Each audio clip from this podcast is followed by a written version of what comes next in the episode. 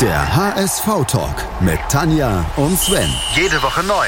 Auf meinsportpodcast.de. Der HS-Ventskalender.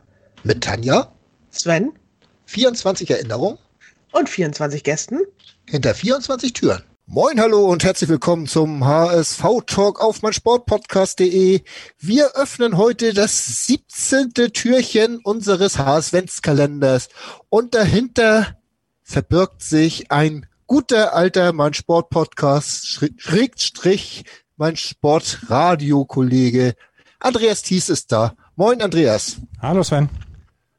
Andreas, als ich diesen äh, HSV-Kalender ins Leben gerufen habe mit den HSV-Momenten, musste ich natürlich an dich und an ein Spiel meines Lebens denken. Äh, bist du mir böse, dass ich die Idee so ein bisschen abgekupfert habe? Überhaupt nicht, überhaupt nicht. Ich freue mich ja darüber, wenn solche Ideen dann übernommen werden äh, und gerade wenn es dann in mein Sportpodcast.de Universum bleibt und beim HSV Talk.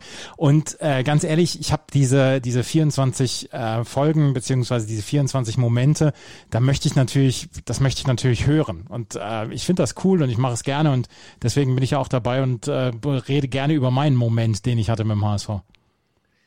Ich muss ganz ehrlich sagen, ich war zuerst gar nicht so begeistert von dieser Idee, das so zu machen, aber jetzt beim Aufnehmen ist es so schön, eure ganzen Geschichten zu hören.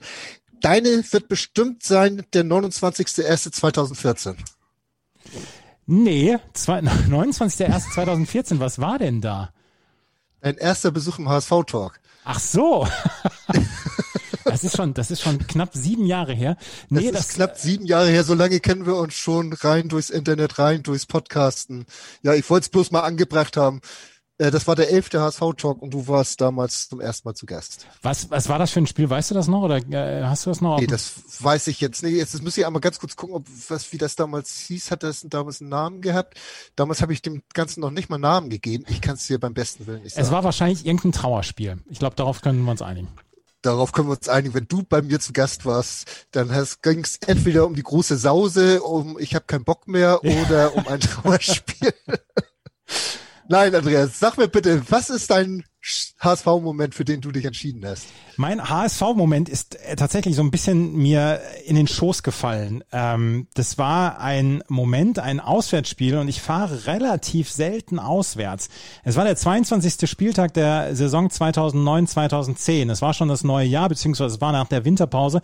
Und in der Winterpause hat der HSV damals einen einen Monster-Transfer getätigt und das war Rüd van Nistelrooy. Rüd van Nistelrooy ist zum HSV gekommen und damals äh, waren die Zeiten noch andere und die großen Spieler kamen noch zum HSV und Rüd van Nistelrooy kam zum HSV und ähm, hat ja er gleich so ein bisschen für die Euphorie gesorgt, aber er ist seinen ersten Einsatz hat er gehabt beim Spiel beim VfB Stuttgart. Und ich war damals da, als Rüd van Nistelrooy die beiden Tore geschossen hat und ähm, dann gewonnen, der HSV dann gewonnen hat mit 3 zu 1. Und es waren, es war eine magische zweite Halbzeit vom HSV gegen den VfB Stuttgart Ein und großartiger Moment war das auf jeden Fall. Und ich habe ebenso förmlich gemerkt, äh, bei den Hörern überall die Lichter angehen, als du gesagt hattest, Rüd van Nistelrooy, ja, natürlich, der Moment, der ist, glaube ich, so ziemlich jedem in Erinnerung geblieben. Bloß bevor wir da näher drauf eingehen, Andreas, lass uns ein bisschen auf die Saison einmal gucken. Äh, wir reden über die Saison 2009, 2010. Du sagtest das schon, der 22. Spieltag, 22, selbstverständlich, Rüd van Nistelrooy. Äh, das war die Saison von Bruno Labbadia. Äh, was ist dir da sonst noch so in Erinnerung geblieben?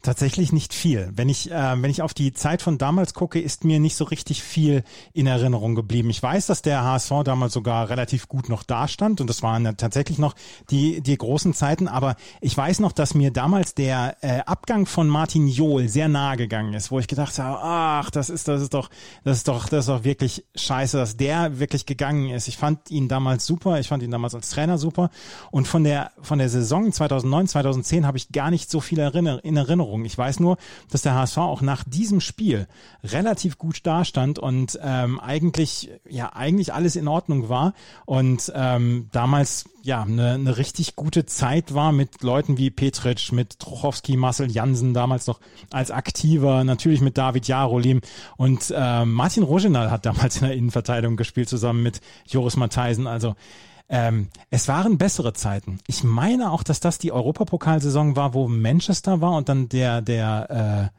War das die Saison gegen Werder Bremen? Nee, die war davor, das war unter Martin Jol, aber das wäre das Finale zu Hause gewesen. Ah, das war das Fulham. Als wir das war das im Fulham. Halbfinale gegen Fulham Ja. ausgeschieden sind. Und äh, es war übrigens einer der besten äh, Ligastarts des HSV in dieser Saison unter Bruno Labbadia. Ein traumhaft guter äh, Elgero Elia zu Anfang der Saison. Mhm. Äh, es gab, ich glaube, aus den ersten zehn Spielen, jetzt muss ich so sechs oder sieben Siege und aber man war noch ungeschlagen. Das war wirklich unter anderem Bayern geschlagen zu Hause und so weiter. Das war wirklich eine Wahnsinnssaison. Trochowski damals wunderbar drauf. Und ja, diese Saison war also sehr interessant. Sie nahmen natürlich wie so oft zu dieser Zeit kein allzu gutes Ende mit dem Halbfinal aus in Fulham und dann auch ja dem weiteren Verlauf, äh, wo es ja nicht so gut mehr gelaufen ist gegen Ende der Saison gegen dem HSV die Luft aus oder gegen Bruno Labbadia die Luft aus. Es war ja auch sehr viel ja Gerüchte, woran es dann gelegen haben könnte, die wollen wir jetzt nicht wieder aufleben lassen. Wir gucken auf das Spiel in Stuttgart. Du bist nach Stuttgart gekommen. Wie kam es dazu? Ähm, ein Freund von mir wohnt auch, also ich wohne ja in München, ein Freund von mir wohnt auch in München und wir haben damals so, ja, wir sind ein, zwei Mal im Jahr sind wir entweder nach Hamburg gefahren oder dann zu einem Auswärtsspiel. Und Stuttgart ist mit das nächste äh, Auswärtsspiel natürlich neben Bayern München und äh, es sind knapp zwei Stunden oder zwei Stunden mit dem Auto sind es hin und damals haben wir uns gedacht, ach komm, dann, dann gucken wir mal. Der HSV ja, wie gesagt, damals äh, stand da zu dem Zeitpunkt noch, äh, nach dem 21. Spieltag, stand der HSV auf Platz vier. Ähm, Schalke war Dritter und äh, Stuttgart hatte ähm, davor relativ stark gespielt und war auf Platz zehn. Und ähm, weil ja auch Rüd van Nistelrooy gekommen war und wir dann auch ein bisschen gehofft hatten, vielleicht wird er dann ja auch eingesetzt, ähm, sind wir dann hingefahren nach Stuttgart und haben uns dann ähm, in einem ich, es war kein, es war nicht der Auswärtsblock. Wir haben uns damals in einem ähm, in einem neutralen Block haben wir uns das Spiel angeschaut. Ich glaube, damals war auch die die Stuttgarter Arena waren ja auch im Umbau begriffen. Und ähm, wir sind hingefahren und haben gedacht, ach, gucken wir einfach mal so ein Spiel, weil es war ein Abendspiel, es war ähm, es, es war gute, es war gutes Winterwetter und irgendwie, weiß ich auch nicht, das war von vorne bis hinten also es war nicht groß geplant von uns, dass wir gesagt haben, da müssen wir hin, sondern es war eher so eine kurzfristige Geschichte, wo wir uns gesagt haben, ach komm, da, da fahren wir einfach mal hin. Da. Der HSV ging damals relativ früh in Führung. Markus Berg. Er hat tatsächlich mal getroffen beim HSV. Man mag es kaum glauben. Es war ja auch so eine, äh, ja, so, so ein, ein, eine Hoffnung für die Zukunft, die sich nie erfüllt hatte, der Markus Berg. Äh, schwedischer U21, was war das? Nationalspiel, ja, Europameister und hat da, glaube ich, auch Torschützenkönig gemacht und so. Er hat riesen Vorschusslorbeeren damals gehabt. Ja. Als er zum HSV gekommen ist. Den konnte er nie gerecht werden und insofern, ja, aber er hat getroffen. Und äh, wie hast du das Spiel so zu der Phase gleich gedacht, ja, das könnte was werden? Nee, ähm, ich bin ja eher ein, ein auch negativ eingestellter äh, HSV-Fan und ich erwarte eigentlich immer das Allerschlimmste. Und äh, von daher, dass der HSV mit 1 zu 0 in Führung gegangen war damals, das fand ich schon gut. Ich musste tatsächlich im Nachhinein musste ich lachen, dass äh, Markus Berg, dass ich eins, einer, einer derer bin, die Markus Bergs seltene Tore gesehen haben, ähm, nach Vorarbeit von Guy Demel. Und ähm, ich habe damals trotzdem nach der ersten Halbzeit, wir waren zwar zufrieden, das weiß ich noch, aber so ein bisschen lauerte immer hinter hinter jeder Ecke lauerte das das Schlechte, weil in der Saison vorher, jetzt haben wir es ja drüber gesprochen, war diese Werder-Geschichte und äh, man ist ja dann schon ein wenig gebrochen gewesen und ich glaube auch, dass das damals die vorherrschende Meinung war, ähm, der HSV irgendwie vergeigen was, auch wenn die Saison gut war. Der Ausgleich ließ dann auch nicht allzu lange auf äh, sich warten. Leb hat damals das Tor gesch äh, geschossen, der Weißrusse, der ja so stark gewesen ist in Stuttgart und der ja so eine kleine Weltkarriere dann noch gemacht hat. Und Stuttgart war immer mehr am Drücker und hat es dann aber äh, nicht geschafft, da in Führung zu gehen. Ähm, dann kam dieser große Moment in der 65. Spielminute. Ja. Van Nistelrooy wurde für Petric eingewechselt und, ähm, ja, und Und Tesche wurde eingewechselt. Und Tesche wurde. ja Und zu Tesche habe ich tatsächlich gleich noch eine Geschichte. Van Nistelrooy und Tesche wurden eingewechselt. Van Nistelrooy für Mladen Petric und äh, Tesche für Trochowski. Und wir haben damals, äh, das weiß ich noch, dass, dass wir damals, mein Kumpel und ich, gesagt haben, ah, wow, cool, jetzt sehen wir den Rüd van Nistelrooy in einem HSV-Trikot. Das ist schon ein geiler Moment, den wir jetzt gerade erleben. Und ähm, dass das so geil werden würde, dann damit haben wir zu dem Zeitpunkt noch nicht gerechnet. Ihr musstet ja auch ganze zwölf Minuten warten, bis dann richtig was passiert ist. Und warum habe ich Tesche genannt? Selbstverständlich, weil Tesche die Vorarbeit geleistet hat. Ja. Wozu? zum, zum 2 zu 1 von, von, äh, von Nistelrooy. Und ähm, beide Tore von Van Nistelrooy, die sind ja dann hintereinander weggekommen. Also es war ja das 1-2-1 in der 75., das 3-1 in der 77. Und da ist unter den HSV-Fans ist eine derartige Euphorie ausgebrannt. Und man hat, der HSV hat den VfB Stuttgart ja damals komplett auf dem falschen Fuß erwischt mit diesen zwei kurzen Toren hintereinander. Und wir waren so euphorisch, gerade so mit, mit, äh, mit, mit Van Nistelrooy. Und nach dem zweiten Tor, nach dem zweiten Tor, waren wir gerade so ein bisschen wieder, haben wir uns beruhigt und hinter uns sagt einer, Alter, wie geil war diese Tesche-Einwechslung. Das war, das war die, das waren die Worte von unserem Hintermann und wir guckten uns nur an, Hauke und ich, mein Kumpel und ich und, und dachten nur, Alter, ja, ja, war, war der Tesche. Natürlich ist die Tesche vor. War schon nicht verkehrt, ne? Ja. Der gute Robert. Ähm, ja, dann war dieses Spiel, wir machen das kurz, wollen jetzt keine Spannung mehr reinbringen, auch wenn sich die Stuttgarter noch gewehrt haben, war gewonnen. Das war ein gutes Und- Fußballspiel übrigens. Das war insgesamt ein gutes Fußballspiel, kann man sagen. Äh, Im Kicker steht natürlich wieder was anderes. Schönen Gruß an Sebastian Wolf. Aber äh, da steht auch, dass äh, der Sieg eigentlich sehr glücklich war vom HSV, wenn man so aus äh, unbeteiligter Sicht war, waren die Stuttgarter doch sehr überlegen. Ja, ja, aber letzten Endes auch da steht, Van Nistelrooy braucht keine Anlaufzeit im Kicker, damals im Kickerbericht. Und äh, das brauchte er tatsächlich nicht. Und es ist halt die Geschichte dieses Spiels damals. Und ähm, ja, es ist, läuft mir heute noch kalten Rücken runter, wenn ich an dieses Spiel und an diese zwölf Minuten zwischen Van Nistelrooys Einwechslung und den beiden Toren denke. Ja, das glaube ich. Und, das ging ja nun auch vielen so. Ich weiß übrigens, dass ich äh, kurz vorher mit zwei Leuten, die du auch ganz gut kennst, äh, in Dortmund war, bei dem Auswärtsspiel, das wir 1-0 verloren hatten.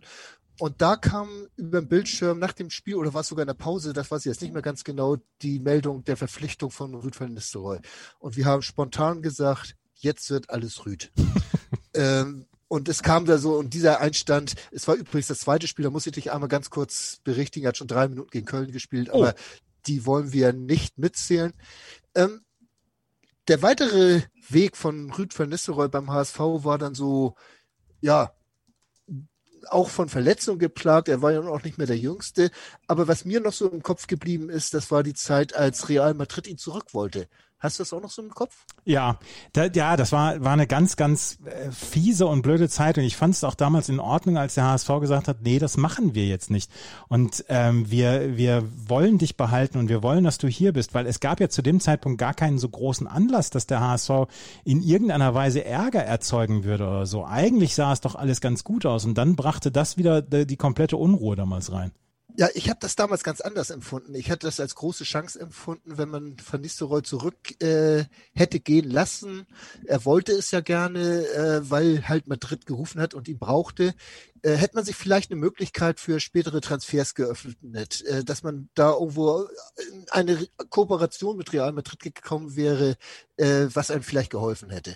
Das war mein Gedanke damals und ja, es ist dann halt nicht so gekommen und äh, andersrum für die Vorgehensweise des HSV, ihn nicht gehen zu lassen, sprach natürlich auch eine ganze Menge. Ich muss jetzt einmal gerade, ich habe eben nochmal nachgeguckt, wie viel Trainer Rüd van Nistelrooy in seinen 36 Spielen, 36 Spiele hat er für den HSV gemacht, hat 12 Tore gemacht. Ähm, Rüd van Nistelrooy hat in seinen 36 Spielen vier Trainer gesehen. Ich meine, das zeigt ja auch schon, dass damals so ein bisschen, ja, alles, alle irgendwie ein bisschen bekloppt waren. Das war natürlich diese Zeit mit den ganzen Trainerwechseln. Es war beim HSV alles im Argen äh, und der endgültige Abwärtstrend, der ist da zustande gekommen. Das wissen wir beide. Und deine negative Sicht hatte sich quasi erfüllt damit. 43 Pflichtspiele hat Rüd van Nistelrooy am Ende gemacht und 17 Tore dabei geschossen. Äh, es ist keine übermäßig große Quote, aber er war ein übermäßig toller Mensch beim HSV, finde ich. Ich, kann, ich erinnere mich eigentlich auch gerne an äh, Rüd van Nistelrooy beim HSV zurück. Also von daher, von mir bekommst du jetzt auch keine bösen Worte. Ich glaube, der Ärger mit Real Madrid hätte nicht sein müssen, aber insgesamt fand ich die, die Zeit von Rüd van Nistelrooy beim HSV in Ordnung. Ja, so kann man das sehen. Und sehr in Ordnung war übrigens auch deine Zeit beim HSV-Kalender hier im HSV-Talk. Und diese Geschichte äh, war bestimmt vielen äh, vor Augen und mir auf jeden Fall noch sehr gegenwärtig und du hast es uns nochmal wirklich wieder neu veranschaulicht. Dieses tolle Spiel in Stuttgart mit dieser Wahnsinnseinwechslung von Rüd van Nistelrooy. Vielen Dank dafür, Andreas, und bis bald mal wieder im HSV-Talk hier auf meinsportpodcast.de. Vielen Dank, dass ich dabei sein durfte. Und ja, ich bin irgendwann auch mal wieder dabei. ich freue mich drauf und bis dann. Tschüss, Andreas. Tschüss. Schatz, ich bin neu verliebt. Was? Da drüben. Das ist er. Aber das ist ein Auto. Ja, eben. Mit ihm habe ich alles richtig gemacht. Wunschauto einfach kaufen, verkaufen oder leasen. Bei Autoscout24. Alles richtig gemacht. Wie baut man eine harmonische Beziehung zu seinem Hund auf? Puh, gar nicht so leicht. Und deshalb frage ich nach, wie es anderen Hundeeltern gelingt, beziehungsweise wie die daran arbeiten. Bei Iswas Dog reden wir dann drüber. Alle 14 Tage neu mit mir, Malte Asmus und unserer Expertin für eine harmonische Mensch-Hund-Beziehung, Melanie Lippisch. Iswas Dog mit Malte Asmus. Überall, wo es Podcasts gibt.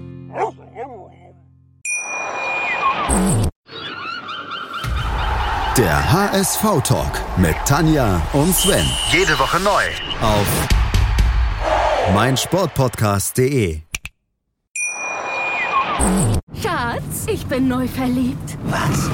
Da drüben. Das ist er. Aber das ist ein Auto. Ja, eben. Mit ihm habe ich alles richtig gemacht. Wunschauto einfach kaufen, verkaufen oder leasen. Bei Autoscout24. Alles richtig gemacht.